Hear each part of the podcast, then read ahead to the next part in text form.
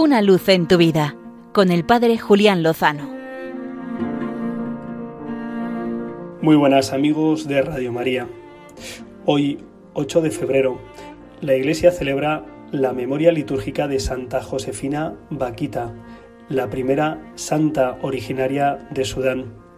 Ella siendo muy joven fue secuestrada y vendida como esclava. Después Dios se hizo presente en su historia y ella, enamorada, se consagró completamente a él como religiosa canosiana y vivió y murió santamente en Italia. Con motivo de esta celebración litúrgica, el Papa Francisco dedicó este día a la Jornada Mundial contra la Trata de Personas, esa esclavitud moderna que consiste en el tráfico de seres humanos, fundamentalmente niñas, jóvenes, mujeres, para el tráfico sexual, una aberración. Precisamente estos días he conocido mejor la vida de una mujer que fundó la congregación de las Oblatas del Santísimo Redentor, un carisma dedicado precisamente a la liberación, a la redención de las mujeres en prostitución.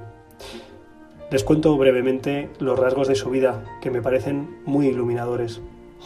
Antonia María de Oviedo y Chontal nació en 1822 en Lausana, Suiza, hija de un noble español y de una aristócrata suiza. Recibió una esmerada educación y sobre todo una formación cristiana profundísima y muy piadosa. Pronto fue preparada para ejercer la vocación pedagógica como institutriz y siendo muy joven, con 16 años, marchó al extranjero, a Italia, para desempeñarse en esta función. Desde joven ella intuyó que Dios le llamaba a una dedicación total de su vida a Dios y a la Iglesia, y fue buscando cómo responder a esta llamada. Por lo pronto lo iba haciendo instruyendo con mucha piedad y mucha profundidad a todas las personas que se le encomendaban. Pronto llegaron también las peticiones de mano y tuvo que declinar más de cinco peticiones formales de ser esposa de hombres muy importantes y señalados. Pero ella sabía que su vocación era otra. En consulta con sus directores espirituales fue viendo cómo proceder hasta que, portentosamente, sin esperarlo, ya cuando contaba con más de 40 años, se cruzó en su camino el padre José María Benito Serra, benedictino, antiguo obispo en Australia, y que en aquellos tiempos coincidió con Antonia en Madrid, en el entorno del hospital de Atocha. Allí se daban cita algunas mujeres que ejercían la prostitución y que habían recibido o malos tratos o la visita de la enfermedad. Ambos fundaron la congregación de las Oblatas del Santísimo Redentor para dar respuesta a la necesidad de las mujeres en prostitución. Quizá lo que más me impresiona es el itinerario personal de la Madre Antonia María de la Misericordia, que es el nombre que adoptó como religiosa.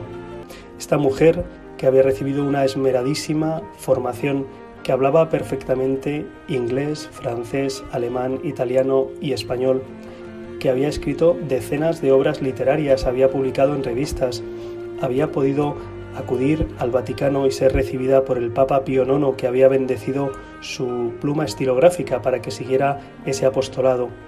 Ella, que había sido institutriz en la corte real española, Dios la condujo a consagrarse y dedicarse a las mujeres que estaban en prostitución en un ambiente que, por supuesto, ella no había conocido en absoluto y que era totalmente ajeno a su experiencia vital cómo prepara Dios los caminos, cómo prepara los corazones y cómo realiza sus obras.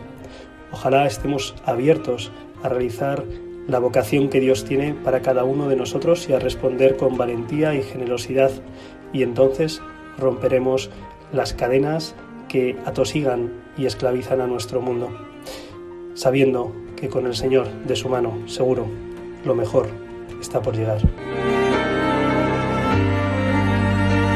Una luz en tu vida con el Padre Julián Lozano.